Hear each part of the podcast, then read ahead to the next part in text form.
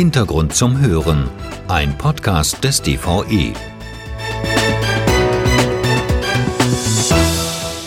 Eine Podiumsdiskussion auf dem 64. Ergotherapiekongress widmete sich dem Thema Heilmittelkammer. Die Meinungen gehen da auseinander. Die einen sehen dringenden Bedarf an einer Kammer, ähnlich strukturiert wie bei der Ärzte oder der Handwerkskammer. Andere fürchten um die berufspolitische Unabhängigkeit. Es ist also an der Zeit, vorbehaltlos das Thema zu diskutieren. Bettina Kunert, DVE-Vorstandsmitglied, definierte zunächst, was genau unter einer berufsständischen Kammer zu verstehen ist. Eine Kammer ist grundsätzlich eine öffentlich-rechtliche Körperschaft, die hier in Deutschland landesrechtlich organisiert ist. Sie übernimmt grundsätzlich Aufgaben der berufsständischen Selbstverwaltung. Was tatsächlich sehr, sehr frisch ist, das sind die Pflegekammern, die es ja auch noch nicht überall gibt, sondern entweder sich in Gründung befinden oder erst sehr neu, auch wie zum Beispiel in Niedersachsen gegründet wurden. Das heißt, es ist ein sehr eingeschränkter Berufsrahmen, der für Kammern zuständig ist. Und es ist eben jetzt aufgekommen im Therapiebereich, dass da einige äh, Initiativen denken, dass wir dringend eine Kammer gründen sollten. Wenn eine Kammer gegründet wird, dann muss die Landesregierung ein sogenanntes Kammergesetz schreiben. Dies regelt unter anderem Berufszulassungen, die Berufsordnung, Aufsicht und Gerichtsbarkeit sowie Qualitätssicherung in Aus-, Fort- und Weiterbildung. Also jedes Bundesland muss ein eigenes Kammergesetz schreiben. Für alle Berufsangehörigen gibt es eine Pflichtmitgliedschaft und die kostet einen vorher festgelegten Beitrag. Hier liegen die ersten Kritikpunkte der Kammergegner. Da es 16 verschiedene Bundesländer und entsprechend so viele Kammern geben würde, wären auch die Regelungen innerhalb der Kammern unterschiedlich. Denn es gibt kein allgemeines Kammergesetz, das gleichermaßen für alle Bundesländer gilt.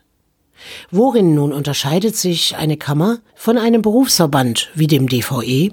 Also Berufsverbände wie eben der DVE sind im Moment die Interessenvertretung der Berufsangehörigen im Heilmittelbereich, also für die Therapeuten. Wir sind eine Körperschaft privaten Rechts. Wir unterliegen ganz einfach dem Vereinsrecht, weil wir ein eingetragener Verein sind. Es ist eine freiwillige Mitgliedschaft. Auch hier bei uns wird der Vorstand gewählt. Es gibt also einen Vorstand, das ist ja auch ganz klar im Vereinsrecht alles geregelt.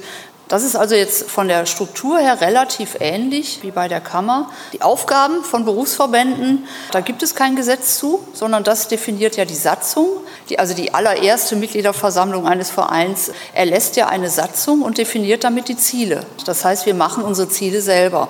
Wir können selber sagen, was unsere Aufgaben sind. Angenommen, es würden ein Berufsverband und eine Kammer existieren, was wäre dann eine mögliche Folge? Noch einmal Bettina Kunert.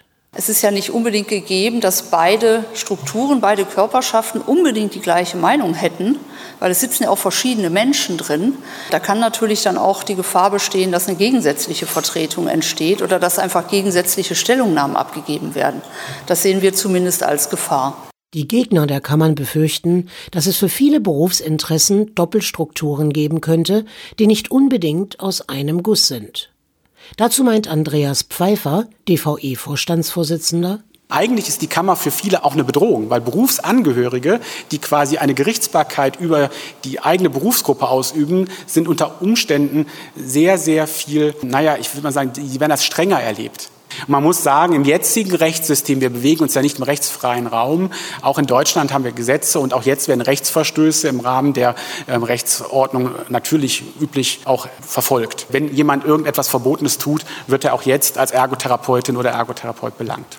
Nach diesen Ausführungen wurden die Mikrofone geöffnet und die DVE-Mitglieder hatten das Wort.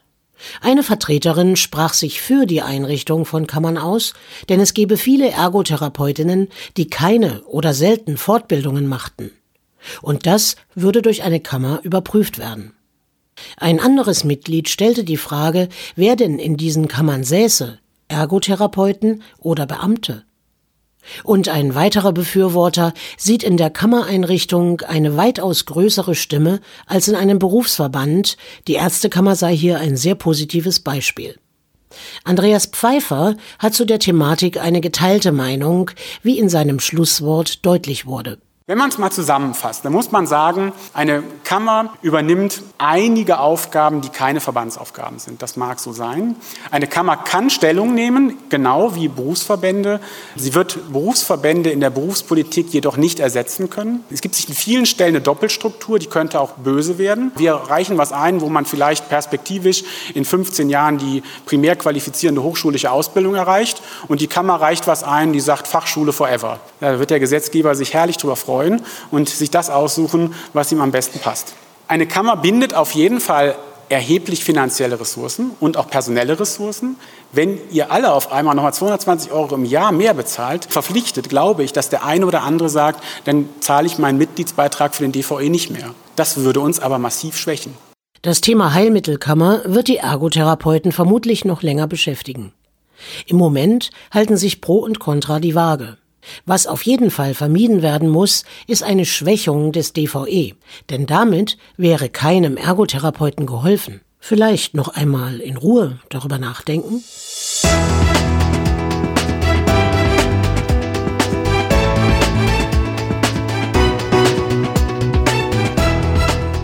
Sie hörten einen Podcast des DVE.